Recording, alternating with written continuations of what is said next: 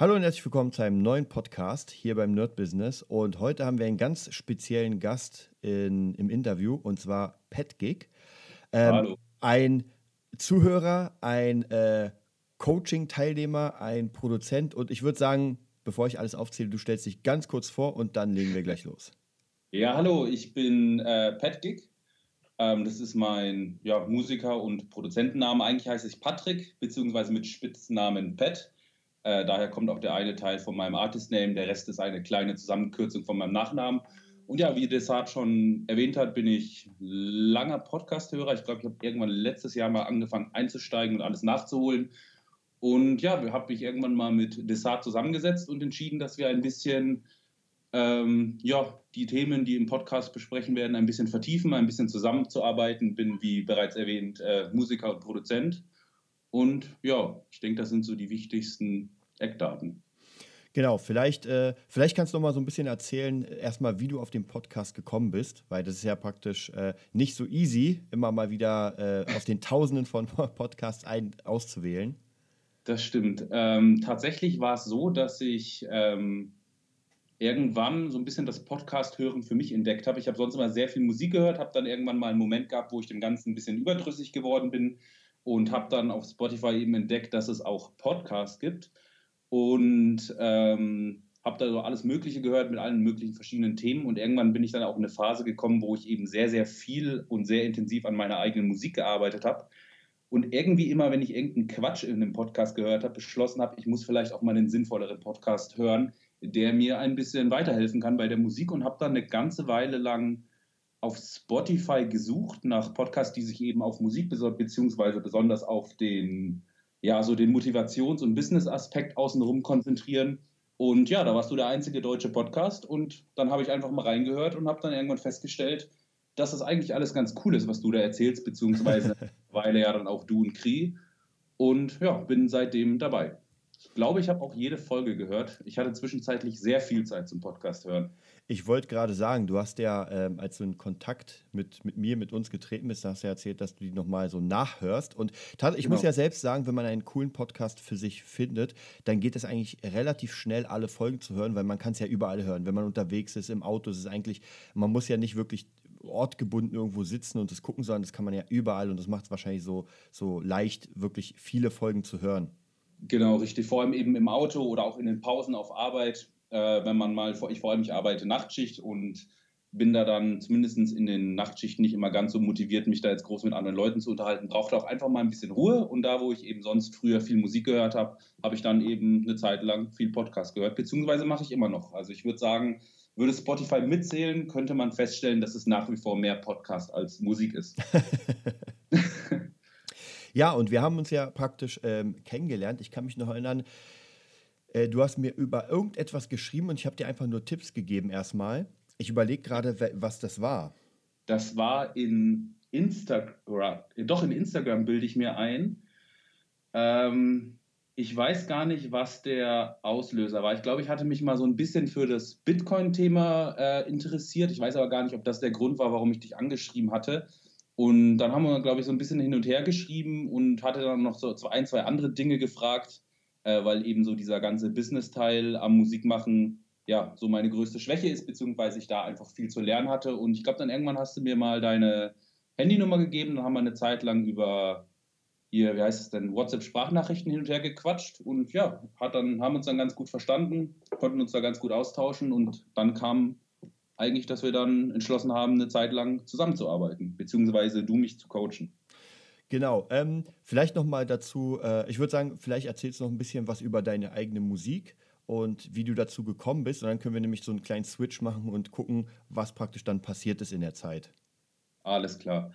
Ähm, angefangen habe ich, glaube ich, 2011 mit Bassspielen, war da allerdings ein Spätzünder.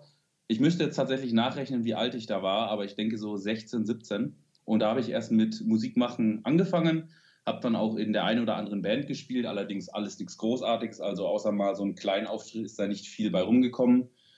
Und habe mich dann irgendwann auch, ähm, dadurch, dass ich vor allem dann so mit 17, 18, 19 viel in Diskotheken unterwegs war, auch ein bisschen mehr für elektronische Musik angefangen zu interessieren. Früher war das eher Rock und Metal und habe mir dann auch so mein erstes Musikprogramm gekauft Und ja, mich da dann mit der Zeit so ein bisschen reingefuchst und irgendwann wieder mal wieder eine Band äh, zu Bruch gegangen ist, weil alle Mitglieder die sich nicht darauf einigen konnten, an welchem Tag man denn regelmäßig äh, sollte. Und ich aber eben sehr motiviert war, Musik zu machen, habe ich mich dann entschlossen, ähm, einfach mal das allein zu versuchen.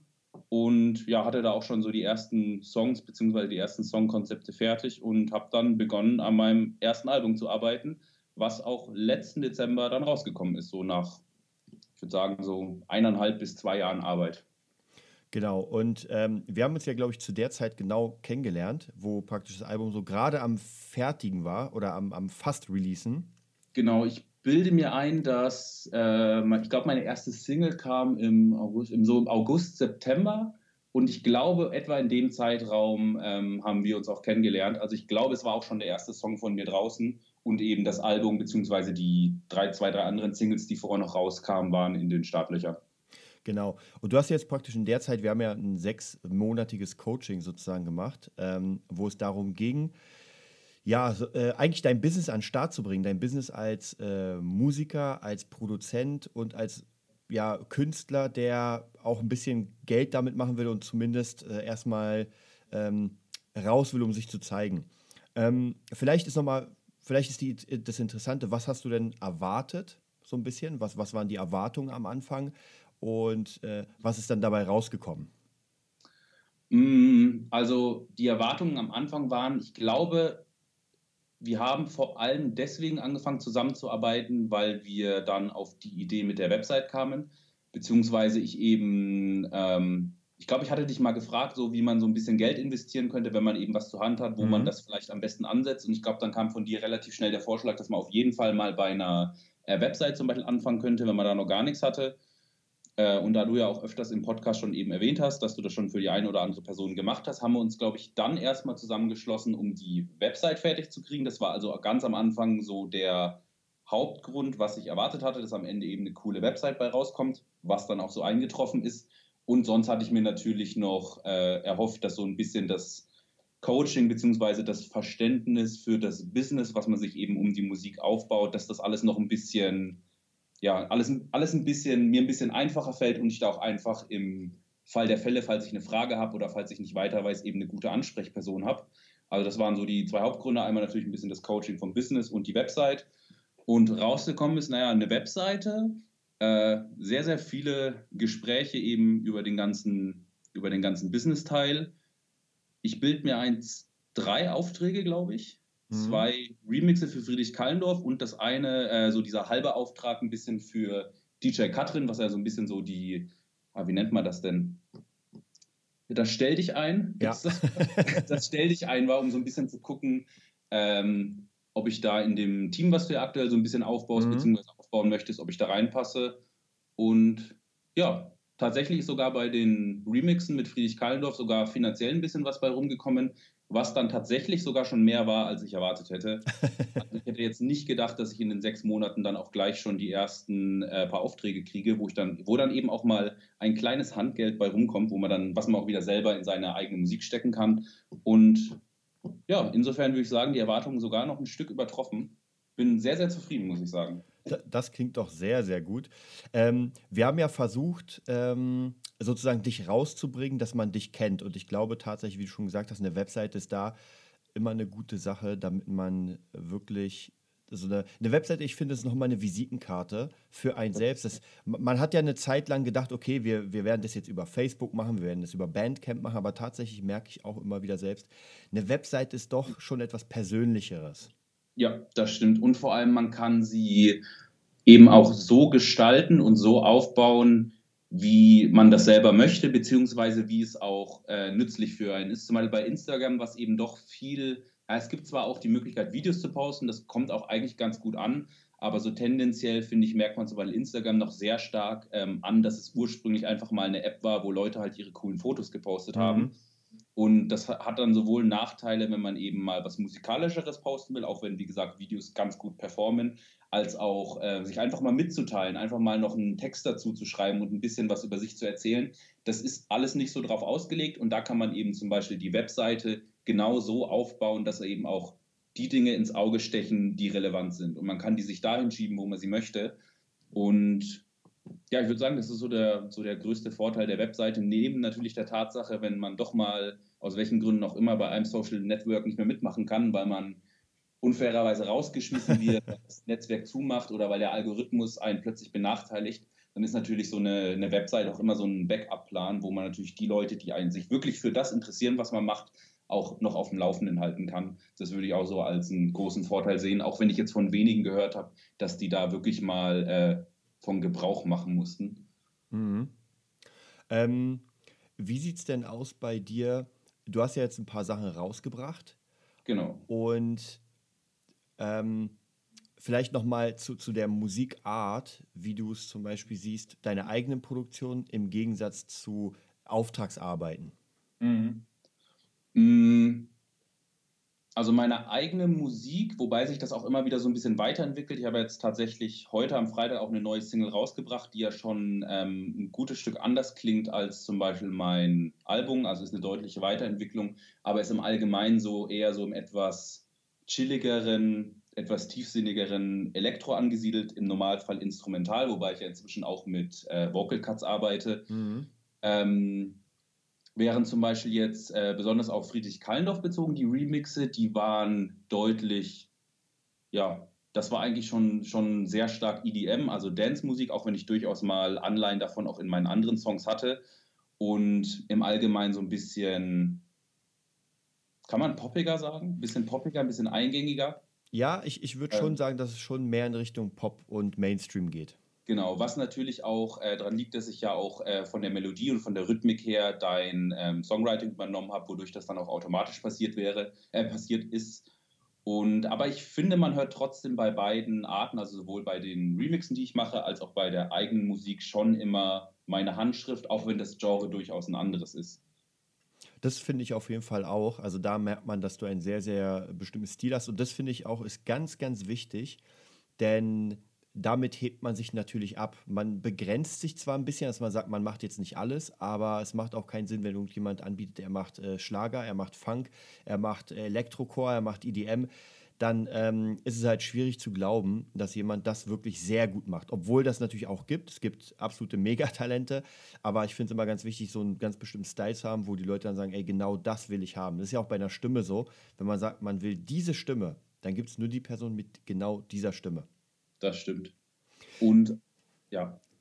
Ähm, genau. Nochmal, was ganz Wichtiges, was mir vorhin noch im Kopf geisterte. Du hast ja für mich persönlich eine der besten Ausgangspunkte, weil du praktisch einen normalen stehenden Job hast, der mhm. dir praktisch Geld bringt und nebenbei ähm, die Musik nach vorne bringst. Wie verbindest genau. du das? Hm, also mein normaler Job ist ein ganz normaler, ja, ich, eigentlich ein 9-to-5-Job, allerdings äh, im Dreischichtsystem. Also ich habe wöchentlich wechselnde ähm, Arbeitszeiten. Und im Prinzip ist es so, dass wenn ich nicht auf Arbeit bin, eigentlich die ganze Zeit entweder an der Musik schraube oder irgendwas außenrum mache. Also sei es jetzt, dass man sich mal ein bisschen um sein Social Media kümmert, dass man ein bisschen guckt, wo man äh, sein eigenes Lied platzieren kann oder so. Und eigentlich funktioniert das sehr gut. Also wie du schon gesagt hast, ähm, durch den normalen Job hat man natürlich die Freiheit, dass man sich keine Sorgen drum machen muss. So, nächsten Monat muss ich meine Miete bezahlen und die muss ich mit meiner Musik bezahlen, weil davon bin ich noch ganz weit weg. Das wird auf jeden Fall noch eine Weile dauern. Ähm, und das nimmt ziemlich viel Druck, hat natürlich auf der anderen Seite auch Nachteile. Es ist natürlich auch sehr anstrengend, dann so ein bisschen zweigleisig mit den Jobs zu fahren. Aber ich würde sagen, unter Bedacht, dass man eben diese Sicherheit hat, sich Zeit lassen zu können und nicht auf, die sofortige, auf den sofortigen finanziellen Erfolg angewiesen ist, ist das tatsächlich eine sehr gute Art, um, ja, um da seine ja, Freiberuflichkeit bzw. seiner Leidenschaft nachzugehen, um eben daran zu arbeiten, dass man irgendwann mal von der leben kann.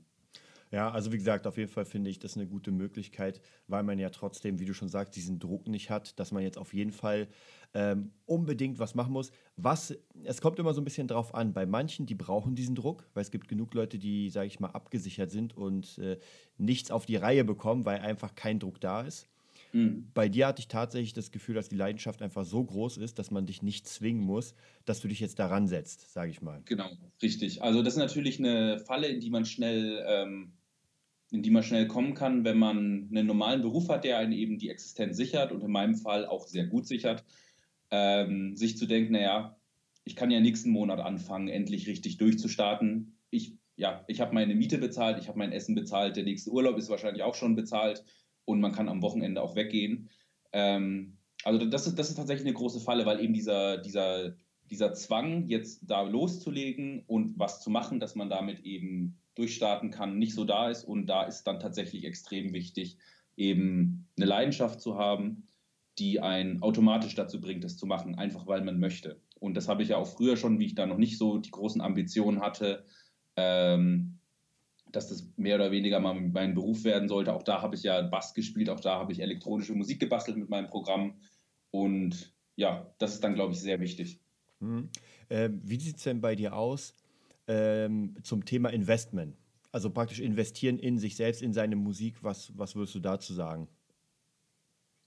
Ist auf jeden Fall sehr wichtig. Ähm, wo genau man dann investieren sollte, ist auch immer so eine Sache, die ich mich selber frage. Also wenn ich jetzt mal wieder Geld bei der Hand habe, was ich eben investieren könnte, was mir zur Verfügung steht, weiß ich selber manchmal gar nicht, was denn jetzt die beste Möglichkeit ist, um das zu investieren. Ich denke, da habe ich auf jeden Fall noch viel zu lernen. Aber es ist auf jeden Fall wichtig, dass man das macht und dass man sich dann auch gut überlegt, was denn, ja, was denn da die besten Chancen versprechen könnte. Ähm, einfach auch, ich selber habe ja kein Label, also meine Musik ist nicht bei einem äh, Label gesigned. Das heißt, ich muss mich natürlich darum, dass die sich verbreitet selber kümmern. Und das geht halt einfach deutlich effektiver und deutlich schneller, wenn man auch gute Möglichkeiten findet, die man eben bezahlen kann, die einem da weiterhelfen. Sei es jetzt eine ganz simple, ähm, eine ganz simple, na, wie nennt man es, äh, Platzierung auf Instagram oder so von einem Video, wobei ich dazu mal die Erfahrung gemacht habe, dass nicht so gut funktioniert. Oder dass man eben, was es auch gibt, sind zum Beispiel Musikblogs oder Webseiten, die sich in einem Netzwerk zusammengeschlossen haben, äh, an die man seine Lieder pitchen kann und die dann gegen einen geringen Anteil äh, an Geld, ein paar Cent, einem da auf jeden Fall Feedback zurückgeben und sich auf jeden Fall auch darum bemühen, da gutes Feedback zurückzugeben. Und das sind dann so Dinge, wo man auf jeden Fall, wenn man eben keine große Reichweite hat, sich überlegen sollte zu investieren. Und ich wette, es gibt noch hundert andere Möglichkeiten, äh, die ich selber noch gar nicht weiß, wo ich irgendwann hoffentlich mal drauf kommen werde, wie man das Ganze eben ja, voranbringen kann. Plus natürlich ähm, auch so Sachen wie Equipment oder äh, Wissen in Form von Workshops sind auf jeden Fall auch eine lohnenswerte Sache, wo man drüber nachdenken sollte oder muss, damit das alles funktioniert.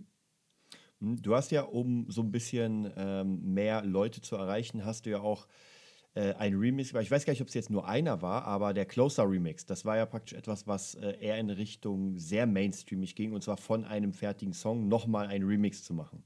Genau, das war von äh, The Chainsmokers Closer. Ich denke, dass den sogar relativ viel kennen. Ich bilde mir ein, wie der vor ein paar Jahren rauskam, war der relativ lange auch im Radio und in den Charts. Und äh, der ist auch tatsächlich verfügbar, also den kann man anhören. Leider nur auf Apple Music. Ähm, ursprünglich war ja geplant, dass er auch auf Spotify rauskommt, wo ich den Großteil meiner Leute erreiche, äh, weswegen der auf Apple Music leider so ein bisschen untergegangen ist. Aber ich bin gespannt, was mir der in Zukunft noch bringen kann. Vor allem bei ähm, Live-Auftritten oder so könnte ich mir vorstellen, dass der ganz gut funktionieren könnte. Ähm, und ja, der, ich würde sagen, den kann man auf jeden Fall, auf jeden Fall mal anhören, wenn man vielleicht sonst meine etwas experimentellen Sachen nicht so gut findet. Ich finde, der trifft eine ganz gute Mitte zwischen meinen experimentellen Sounds aber eben dem ja, sehr poppigen, sehr eingängigen äh, Songwriting vom Originalsong.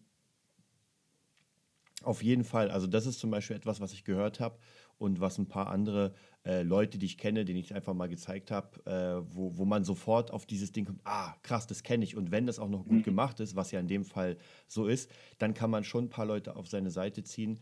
Denn äh, man könnte sagen, ich, ich will mal nicht sagen, man will sich mit fremden Federn schmücken, aber tatsächlich, wenn man sich einfach äh, mit etwas zeigt, was einfach schon bekannt ist, dann hat man natürlich eine große Möglichkeit, eine große Chance, dass da etwas läuft. Eben, und ich finde dieses ähm, eben so Remixe machen oder neue Interpretationen von Songs, finde ich auch an sich gar nicht schlecht aus künstlerischer Sicht. Es kommt halt stark darauf an, was man daraus macht. Wenn man dem Ganzen ausreichend eine eigene Note mitgeben kann, da eine eigene ja, eigenes Sounddesign, eigene, eigene Ideen mit einbringen kann, dass man wirklich das Gefühl hat, das war jetzt ein Remix, der nicht einfach nur gemacht wurde, um die Reichweite zu erhöhen, sondern wo halt auch Herzblut drinsteckt ja. und wo man, wo auch, ja, wo sich jemand Ideen gemacht hat, wie man denn den Originalsong erweitern könnte, finde ich das eigentlich eine total gute Sache. Und ich meine, dass es inzwischen sehr, sehr viele auch sehr gut gekaufte und gestreamte Remixe ähm, in der Musikbranche gibt, ist ja eigentlich ein Zeichen davon, dass das auch gut ankommt. Und wie gesagt, wenn das gut gemacht ist, finde ich das auch eigentlich überhaupt nicht verwerflich, da dann mit äh, anderem Material zu arbeiten, sofern man die Rechte dafür hat. Mhm. genau, das, das bringt mich dazu. Ähm, wie kam es, dass du das den Remix gemacht hast und woher hattest du dann die Files dafür? äh, ich weiß gar nicht, wie ich da drauf gekommen bin, dass ich genau das Lied rausgesucht habe. nee, komme ich tatsächlich nicht mehr drauf. Äh, die Files habe ich. Kann ich das offen aussprechen? naja, ich, ich sag mal so, wir haben schon so viele Sachen in, in Richtung ja. äh, Urheberrechtsverletzung, sage ich mal, dass äh, es ist ja, man muss ja doch immer sagen, es ist ja immer eine Grauzone, weil man sich gerade YouTube und alles anguckt. Ähm, da ist ja alles eine Grauzone, weil ich schon alleine, wenn ich einen Song cover und ihn hochbringe, mh, hm, schwierig. Schon alleine, wenn ich irgendwas sample, mh, hm, schwierig. Stimmt. Ja, also im Prinzip ist es eine Mischung aus äh, YouTube, äh, den jeweiligen Songnamen und A Cappella dahinter schreiben und dem, äh, MP, äh, dem YouTube zu MP3-Konverter. ähm, genau, und aber tatsächlich äh, auf Apple Music ist es sogar legal raus. Also man könnte jetzt drüber reden, wie weit äh, das in der Grauzone drin ist, dass ich mir das runtergeladen habe.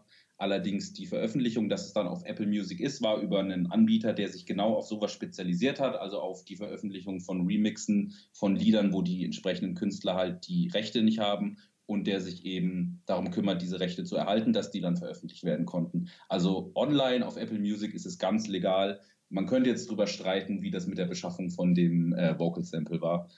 Aber ja. Mhm. Obwohl man ja sagen, sagen muss, es gibt ja bestimmte Portale, wo man sich auch, sag ich mal, legal die Dinger äh, kaufen kann. Also nicht immer, nicht immer die Originalen, logischerweise, aber äh, auch originale Files. Ah, jetzt weiß ich auch wieder, wie ich draufgekommen bin. Genau über so ein Portal, das hattest du mir nämlich mal gezeigt, mir ist gerade der Name entfallen, aber da habe ich dann irgendwie so ein äh, Cover von Closer gesehen, wo man sich eben auch für den Privatgebrauch und am Ende war es ja am Anfang auch nur ein Privatgebrauch, ähm, das Vocal Sample runterladen kann. Das hatte mir dann aber nicht so gut gefallen und dann habe ich tatsächlich aber ähm, auf YouTube das Original Vocal Sample entdeckt und habe halt dann ja erstmal fürs private Remixen das genommen und genau am Ende dann eben über den Anbieter geklärt, dass das auch soweit alles legal ist. Hm. Also kann man da schon, sage ich mal, wenn man Remixe macht, dann gibt es schon Möglichkeiten, auch da relativ safe zu sein. Genau, richtig. Ähm, ich weiß nicht, äh, zählt das als, kann ich den Anbieter hier wählen? Ich ja, ja, nicht, klar. Äh, das heißt, äh, Dubset beziehungsweise dieser, die Software, die die dafür benutzen, beziehungsweise die Pla Plattform heißt Mixbank. Ähm, also Mix und dann Bank geschrieben. Ähm, also wer sich da mal interessiert, kann sich da mal einlesen. Das ist im Prinzip ein Distributor, der eben wie viele andere auch Lieder veröffentlicht, aber eben eine spezielle Software hat, äh, die analysiert, wem das Recht von diesem Lied zusteht das dann in irgendeiner Form mit dem Verlag oder mit dem Plattenlabel abklärt und das dann eben hochgeladen wird und natürlich der Gewinn von dem Ganzen ans Plattenlabel fällt. Also ich glaube, ich selber bekomme dafür nichts, aber das ist in dem Fall auch gar nicht so wichtig, weil man einfach damit die Möglichkeit hat, ganz legal seinen Remix rauszubringen. Einziger Nachteil, je nach Plattenlabel, so was dann in meinem Fall, geht das dann zum Beispiel nur auf Apple Music und nicht auf Spotify. Ah, okay. Also muss man da immer vielleicht sogar abchecken, wo genau, man jetzt, äh, was, wer die Rechte besitzt. Genau, also äh, Veröffentlichung geht maximal auf Spotify, Tidal und Amazon Music. Das kann man auch vorher, das ist allerdings leider ein bisschen versteckt, in der Datenbank nachgucken. Und in meinem Fall hat halt eben Sony, dem ja der Song gehört, beziehungsweise bei denen die Rechte liegen, äh, das nur für Apple Music freigegeben. Und deswegen konnte es dann eben auf Apple Music released werden. Ah, okay.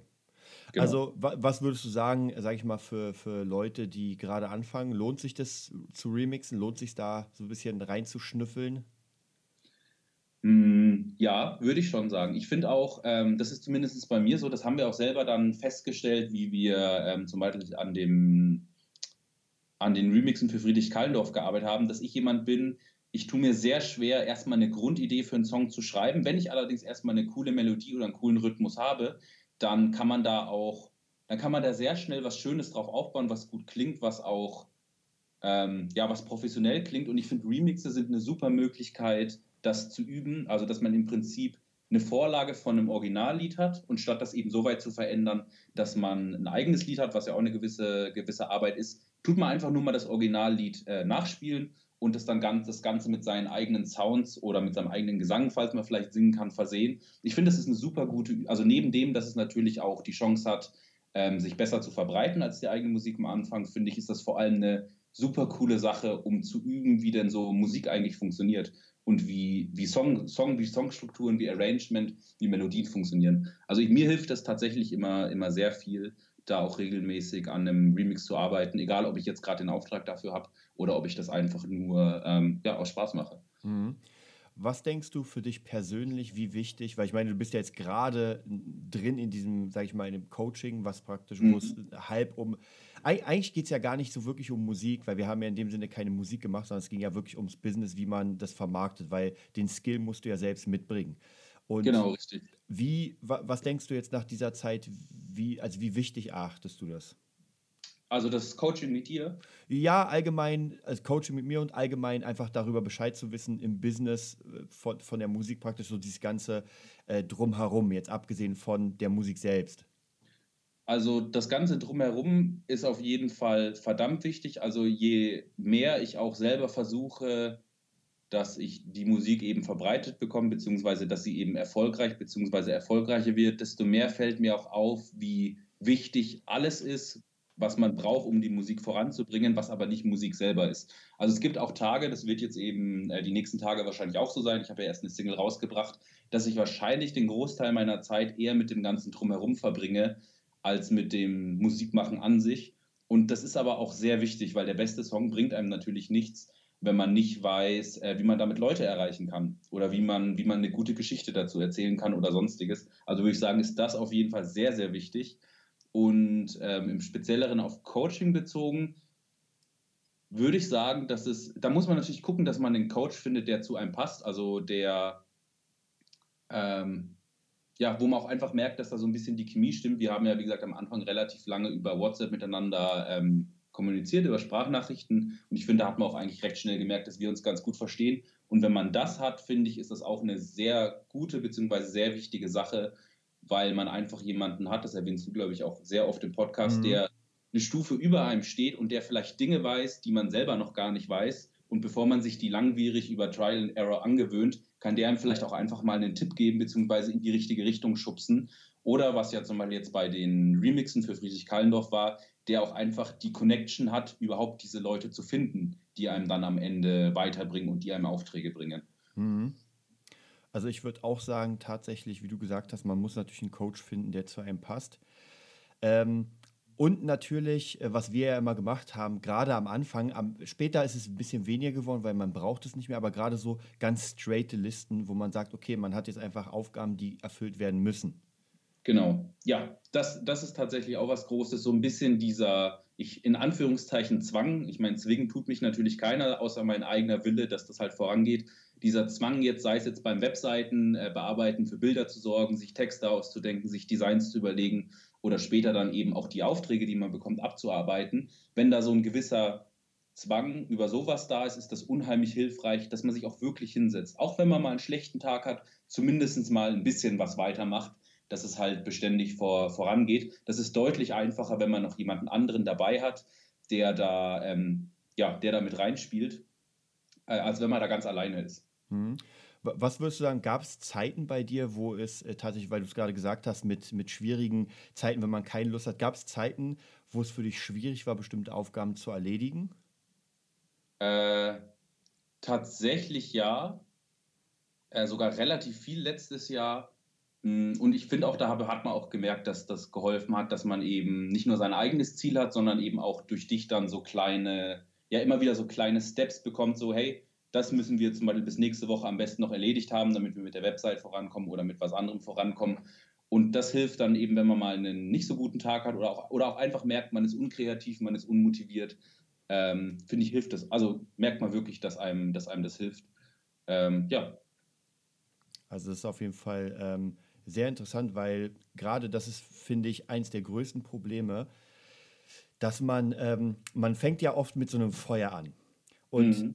kennst ja selbst. Gerade, gerade vielleicht äh, auch bei dir hast du mir erzählt, mit der Platte, mit dem Album, man hat so ein Feuer und dann geht das Feuer so ein bisschen runter und dann wird es schwierig. Und ich glaube, an solchen Stellen sind viele Leute, die einfach dann äh, nicht weiterkommen, weil sie es nicht schaffen, ähm, maschinell weiterzuarbeiten Weil, genau. weil sie dann einfach das Feuer ist erstmal weg und man denkt so, okay, vielleicht kommt es wieder, aber mhm. ähm, oft ist es so, dass es dann komplett verschwindet. Wenn man nicht daran arbeitet, dann ist es ja vielleicht noch sogar schlimmer, wenn man nach ein, zwei Monaten, drei Monaten nochmal an dieselben Songs geht und sagt, ey, ich habe gar keine Bindung mehr zu denen.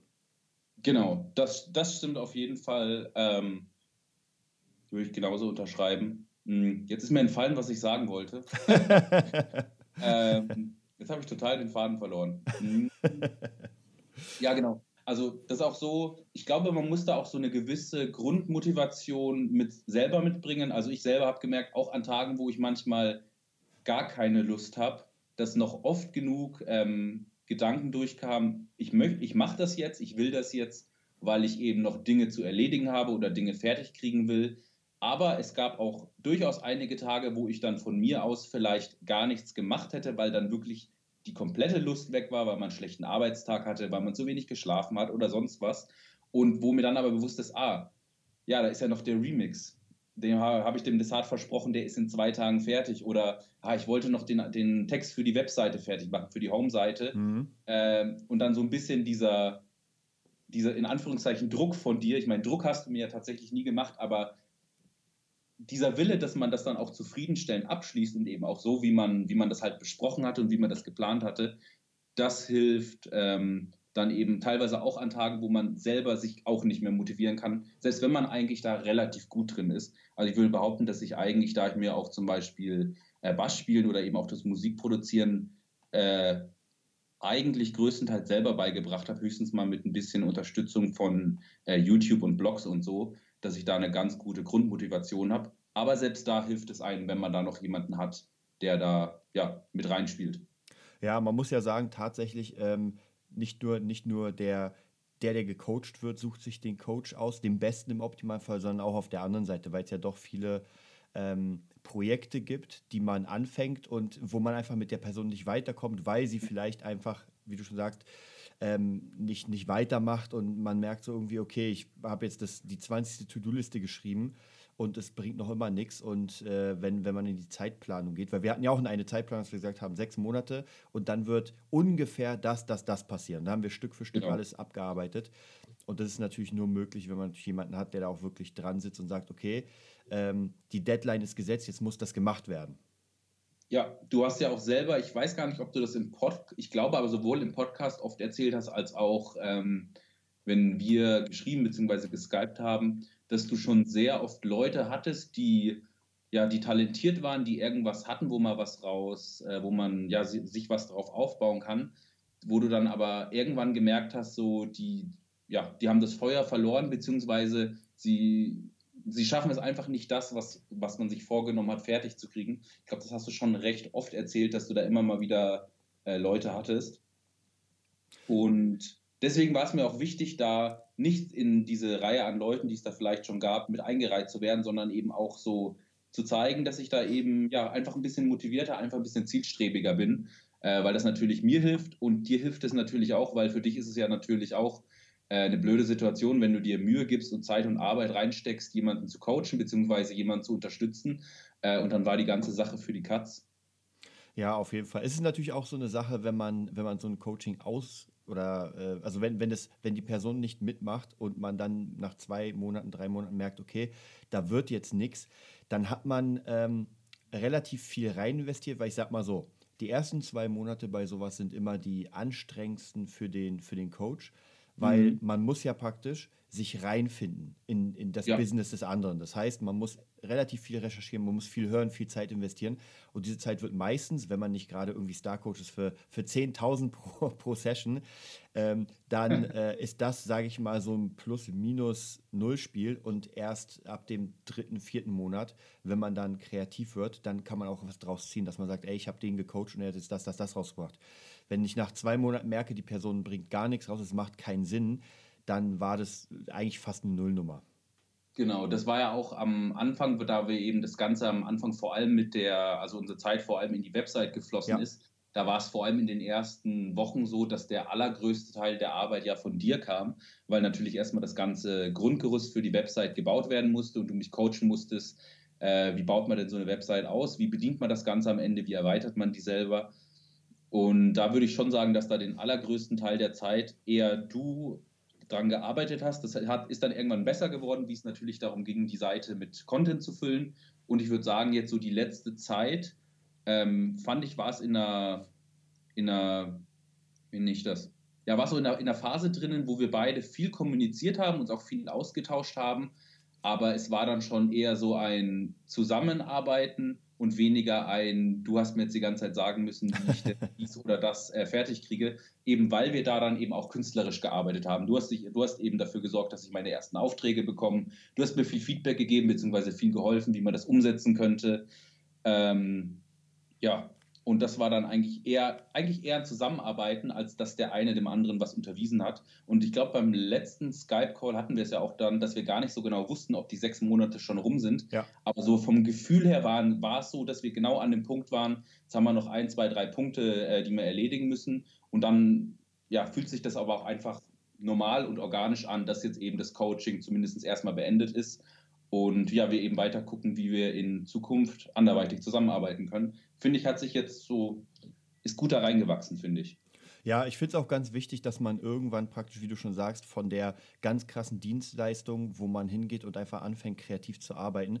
Weil gerade in der Musikbranche ist es ja so, man muss extrem kreativ sein. Also alles, was schon da war, was schon da ist, kann man zwar benutzen, aber man wird sich damit nicht hervorheben. Und gerade jetzt, äh, dadurch, dass du jetzt diese Kontakte hast mit Friedrich Keindorf, mit Katrin, das sind einfach Leute, die jetzt auch gerade anfangen, nach vorne zu gehen und gerade dadurch, das sind ja Sprungbretter, wo man sagt, ey, ich habe schon mit denen und denen und denen zusammengearbeitet. Im optimalen Fall kommt jemand natürlich hoch und man sagt, ey, ich habe mit, weiß nicht, Peter Fox zusammengearbeitet. Schon sehr geil. ähm, aber man muss sich da, darf man auch nicht vergessen, man muss sich Treppchen für Treppchen hoch, äh, ja, hoch produzieren. Genau, das stimmt. Und, und das, ich habe auch, ah, Entschuldigung. Hm? Nein, nein, erzähl. Achso, ich habe auch so, ähm, bei DJ Katrin bin ich, weiß ich es nicht ganz genau, zu der habe ich ja ähm, bisher eher weniger Kontakt, eher, ich glaube, über ein Interview, was ihr mal hattet. Aber zum Beispiel bei Friedrich Kallendorf hat man auch das Gefühl, dass das am Anfang, glaube ich, ähnlich wie bei mir war, also dass er so ein bisschen dein, äh, dein Schützling war, äh, dein Padawan war, ähm, dem du halt so ein bisschen geholfen hast, so, so den richtigen Weg zu finden, wie er denn, wie er denn weitermachen will, beziehungsweise wie er seine Musik voranbringen will. Und ähm, das dann immer, immer mehr in die Richtung gegangen ist, dass ihr, dass nicht du dich darum gekümmert hast, wie man ihn denn voranbringen kann, sondern ist ja inzwischen so, ist, du bist sein Produzent, er ist der Artist und ihr kreiert zusammen was und weniger der eine macht für den anderen was. Ähm, und ich glaube, das ist auch so, so genau der Weg, wie es dann eben auch sein sollte, wenn man eben kreativ tätig werden will, dass man eben der eine jemanden hat, der, der einem helfen kann, der andere eben der Helfende ist und sich das Ganze mit der Zeit eben ganz normal so entwickelt, dass die dann zusammenarbeiten können und dann eben beide gleichermaßen davon profitieren können.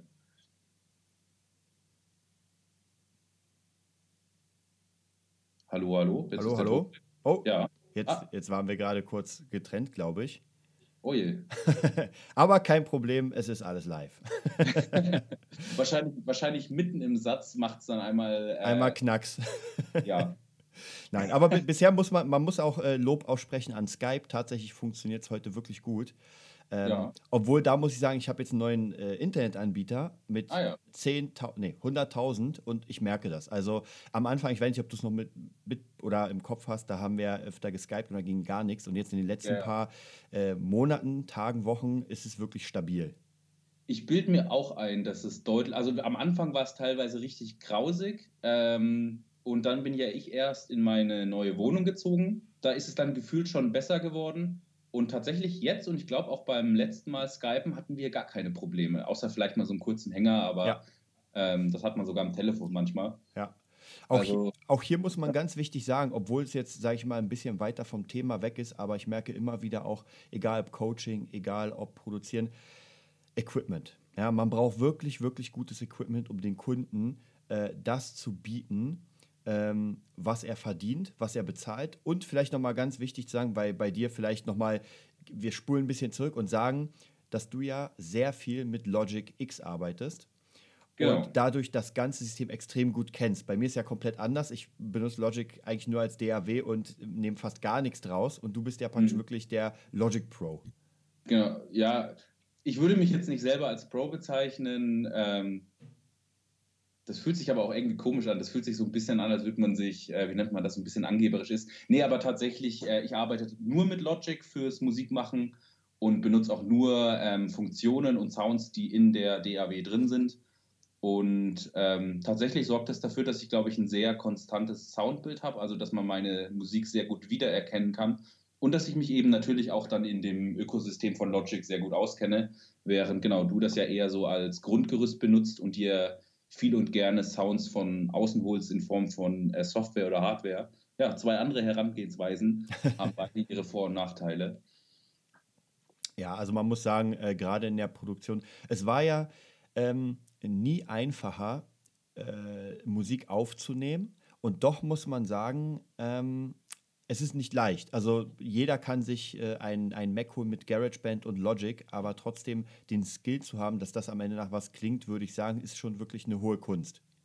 Ja, vor allem, weil natürlich durch die leichte Verfügbarkeit ist auch der Anspruch hoch geworden. Früher, wenn du eine äh, CD irgendwo im Plattenladen hattest, dann war das ein richtiges Alleinstellungsmerkmal, weil wer konnte sich denn früher schon leisten, Musik aufzunehmen, ja. zu produzieren und sich eine CD pressen zu lassen? Äh, ja, und eben, das kann man heutzutage mit einem äh, mit einem durchschnittlichen Computer machen. Man muss dann einmal ein bisschen mehr Geld fürs Programm zahlen, aber das hält sich auch alles in Grenzen. Und äh, ja, entweder zahlt man dann Geld für gute Workshops oder man nimmt sich mehr Zeit und sucht sich das Ganze auf YouTube über Tutorials zusammen. Und dann kriegt man da eigentlich schon einen guten Song hin. Aber den kriegen natürlich dann auch alle hin. Und dadurch ist natürlich auch die, ja, einfach der, der Anspruch an dem Ganzen höher geworden. Spätestens durch Spotify, wo äh, ich allein heute, glaube ich, fünf oder sechs Artist-Lieder rausgebracht haben, äh, die ich mir unbedingt noch anhören will, aber ich habe noch keine Zeit gehabt. ja, man muss ja wirklich sagen, gerade diese, diese Zeit ermöglicht unfassbare Dinge. Ich meine, heute, äh, wie du schon sagst, eine CD zu haben, damals war unfassbar krass. Heute machst du ein Album und kannst es für ein paar Euro weltweit äh, zur Verfügung stellen. Genau, bei meinem Distributor, wo ich meine Musik hochlade, ist es sogar kostenlos mit drinnen, dass ich auf Wunsch hier, äh, wie heißt das, Amazon CD bekomme. Ja. Also wo die immer äh, nur auf Bedarf eine CD dann äh, in dem Fall nicht pressen, sondern brennen lassen. Ähm, geht, glaube ich, nur in den USA, aber ja, theoretisch kostet es dann sogar gar nichts, eine CD ähm, zu haben. Ähm, ja, ja, also die Möglichkeiten sind auf jeden Fall unfassbar. Und ich genau. finde, man sollte auch versuchen, alles zu nutzen, was wir auch gerade vorhin hatten. Instagram, ein bisschen YouTube, ein bisschen Facebook. Einfach zu gucken, dass man wirklich sehr, sehr bekannt ist. Ich habe heute tatsächlich einen guten Podcast gehört von, äh, kann ich auch mal hier ein bisschen Werbung machen, von Gunnar Kessler. Kennst du den? Äh, sagt mir tatsächlich gerade gar nichts. Das ist einer der, der zigtausend Coaches, die, die ich praktisch in meiner Liste habe, die mich jeden Tag zuspammen mit Mails. Aber tatsächlich, der hat einen sehr coolen Podcast und hat auch gesagt, was ich jetzt auch äh, wahrscheinlich sogar ein Thema widme, einem Podcast. Und zwar, wenn du nichts verkaufst, dann kennen dich einfach nicht genug Menschen. Und das fand ich sehr interessant. Das ging praktisch darum, dass man omnipräsent sein muss, weil es ist wirklich so. Ich meine, wir haben heutzutage kann dich, äh, kann dich die ganze Welt kennenlernen. Aber wenn du nichts verkaufst, ich weiß nicht, wie viele Menschen wir auf der Erde sind, aber auf jeden Fall eine ganze Menge. Und wenn du nichts verkaufst, dann kennt dich einfach niemand. Das ist ganz interessant, finde ich, denn dann muss man wieder Wege suchen, dass der, die Musik, der Skill, den man macht, so, muss sowieso gut sein. Also ich meine, wenn ich deine Sachen reinlege bei mir, dann müssen sie geil klingen. Es darf nichts krächzen, es darf nichts übersteuert sein. Sag ich mal, es muss wirklich solide sein. Und jetzt ist die Frage, dass die, oder praktisch die, die, dass die Herausforderung ist, dass die Leute jetzt, dass du schaffst, dass die Leute deine CD oder in dem Fall deine MP3 äh, in ihr Laufwerk legen und dich mal anhören. Mhm. Oder aufs, und das ist ja das nächste Witzige, theoretisch, die allermeisten Menschen, vor allem in Europa, werden Spotify haben, einfach oben in die Spotify-Leiste gehen, äh, nach mir suchen und das Lied anzuhören. Klingt ja. einfach eigentlich total einfach und sie müssen keinen Cent für zahlen, außer das, was sie eh für Spotify zahlen oder auch nicht zahlen, wenn sie das kostenlose haben aber das ist trotzdem schwer. Also selbst in dem Fall etwas zu verkaufen, wo man ja noch nicht mal direkt für zahlen muss, ist nicht einfach. Einfach weil das Angebot so groß ist und weil die, ja, ja, weil einfach so viel konsumiert werden kann. Man muss da richtig rausstechen und das, das ist schwer. Das ist wirklich nicht einfach. Ja, also da muss man, finde ich, auch immer wieder überlegen und sich auch neue, neue Dinge einfallen lassen. Also wie zum Beispiel äh, mit verschiedenen Artists arbeiten ähm, verschiedene neue Kanäle nehmen, weil am Ende brauchst du ja sowieso dein Produkt, das, was dich ähm, ausmacht, was die Leute einfach haben können. Denn du, mhm. kommst, du kommst als Künstler an, sagst, ey Leute, ähm, ich bin Künstler, ich produziere, ich mache das und das, aber du musst ja am Ende praktisch entweder deinen Dienst verkaufen oder in dem Fall die Platte. Obwohl es in deinem Fall ja eher ist, dass man praktisch Streams sammelt. Mhm. Aber ist ja im Prinzip dann ähnlich, nur dass es eben viel mehr Streams braucht, um ja, das zu, das zu bekommen, was man mit einer Platte verdient. Dafür ist es natürlich auch einfacher, dass es jemand einfach einmal äh, anklickt und der muss es dann halt entsprechend oft anklicken, äh, dass auf das Niveau der CD kommt. Ist eigentlich auch beides sehr ähnlich, nur die Art und Weise, wie man die Musik bekommt, ist ein bisschen anders. Ja. Ähm, was ist denn so praktisch äh, eine, kleine, eine kleine Zukunftsaussicht bei dir? Was, was wird jetzt so in dem nächsten oder in diesem Jahr passieren? Hm, also bei mir als Musiker im Direkten werden auf jeden Fall noch einige Songs rauskommen. Ich habe jetzt eben den, der heute rausgekommen ist und noch drei in der Pipeline, die entweder ganz fertig sind oder fast fertig sind. Äh, und ich könnte mir vorstellen, dass vielleicht sogar noch ein anderer das Jahr erscheint, je nachdem, wie das mit den Release-Daten funktioniert. Mm, dann wahrscheinlich noch mal irgendwas mit Friedrich Kallendorf. Du hast mir auch erst einen äh, Song geschickt mhm. den ich mir, das muss ich mal kurz beichten, war wie gesagt jetzt sehr beschäftigt durch den eigenen Song-Release. Aber das wird, da wird wahrscheinlich auch nochmal was kommen. Es hat mir, wie gesagt, sehr viel Spaß gemacht. Und ich glaube, Friedrich Kaldorf war auch sehr zufrieden mit den Ergebnissen. Der erste Remix ist übrigens auch schon draußen. Ich weiß nicht, ob du es schon mal in einem Podcast erwähnt hast. Könnt ihr euch hier auf jeden Fall mal anhören, auch um Friedrich Kaldorf zu unterstützen. Ja. Ähm, ich denke, da freut er sich sehr und ich denke, das kann man sich auf jeden Fall auch anhören. Ich bin, ja, bin sehr stolz auf den Remix. Und ja, eventuell noch ähm, das Projekt mit DJ Katrin, wenn du da dein Team zusammen hast. Ja. Ansonsten, da bin ich sogar aktuell dabei. Vielleicht kriege ich sogar demnächst mal so ein paar kleinere Aufträge für, ähm, fürs Mixen oder fürs Mastern von Songs. Da will ich auch so ein bisschen angucken, wie man so kleine Projekte, wo man nicht gleich einen ganzen Song erstellen muss, mal ergattern kann, die einem eben aber am Ende eben auch Geld bringen, ähm, dass man dann wieder benutzen kann, um voranzukommen. Und ja, das sind so ein bisschen die Pläne. So, so in alle Richtungen zu gucken, wo kann ich mich denn als Musiker oder als Produzent etablieren bzw. Fuß fassen, um ja da eben was drauf aufzubauen. Also ich denke, das Jahr ist so ein ganz starkes Jahr, wo es darum geht, dass das, was man hat oder das, was man kann, eben weiter auszubauen und zu gucken, wo man damit, ja, wo man damit Erfolg haben kann, beziehungsweise äh, Erfolg ist immer so ein großes Wort. Ähm, wo man damit funktionieren kann, wo man da seine richtigen Ecken findet. Genau. Ja. Ja, sehr cool auf jeden Fall. Ich finde es sehr, also wirklich diese sechs Monate waren sehr cool mit dir zu arbeiten, weil es einfach sehr viel Spaß gemacht hat, auch jemanden zu haben, der die Dinge erfüllt, wo man wirklich Step by Step sieht, es geht nach vorne. Und natürlich, was ich auch sehr cool finde, dass es einfach realistisch ist, denn ähm, mit vielen Künstlern ähm, die haben sehr hohe Erwartungen, übertriebene Erwartungen, die einfach nicht erfüllt werden können. Denn innerhalb von zwei, drei Monaten wird man keine Hitsingle in den iTunes-Charts haben, sage ich mal. Mhm. Ähm, aber ja. bei dir äh, finde ich sehr interessant, weil du ja deine eigene Musik machst, die sehr nischig ist, aber dein Skill dann benutzen willst, um einfach äh, als Produzent dir Namen zu machen und Fuß zu fassen.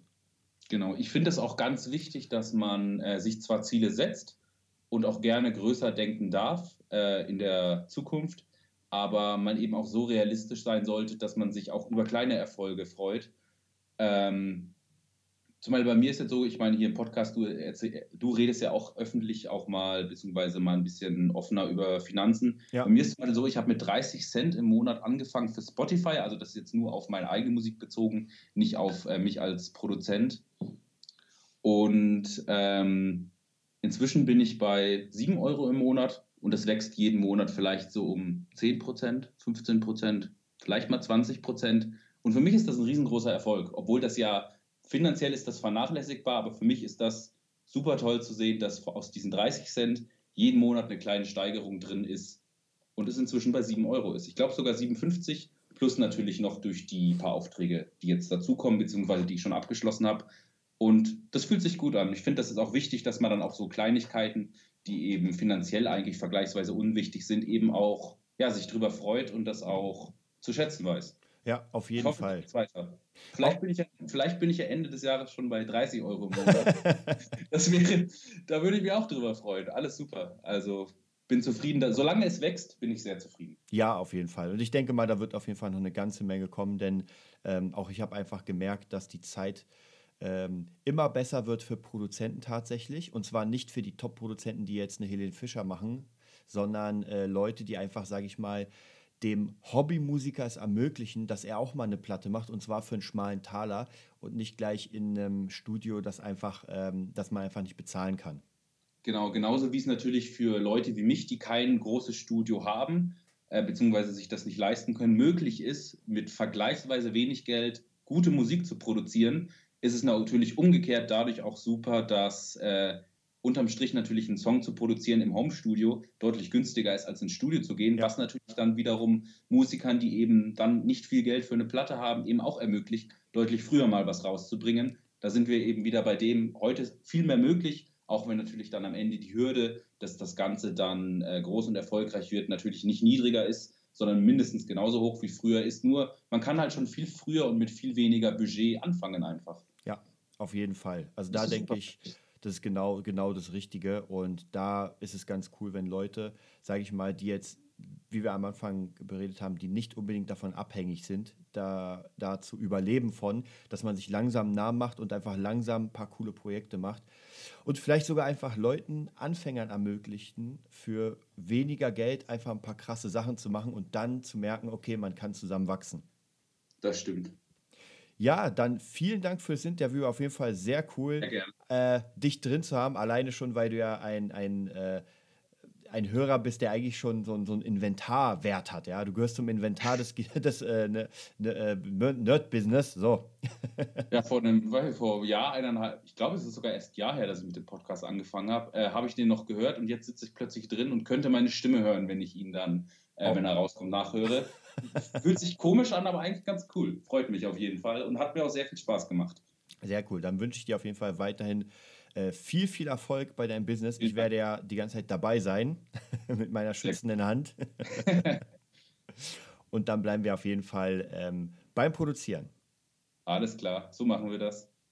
Ja, sehr cool. Haben wir auch gut hinbekommen. Warte, jetzt mache ich mal den Dings hier aus.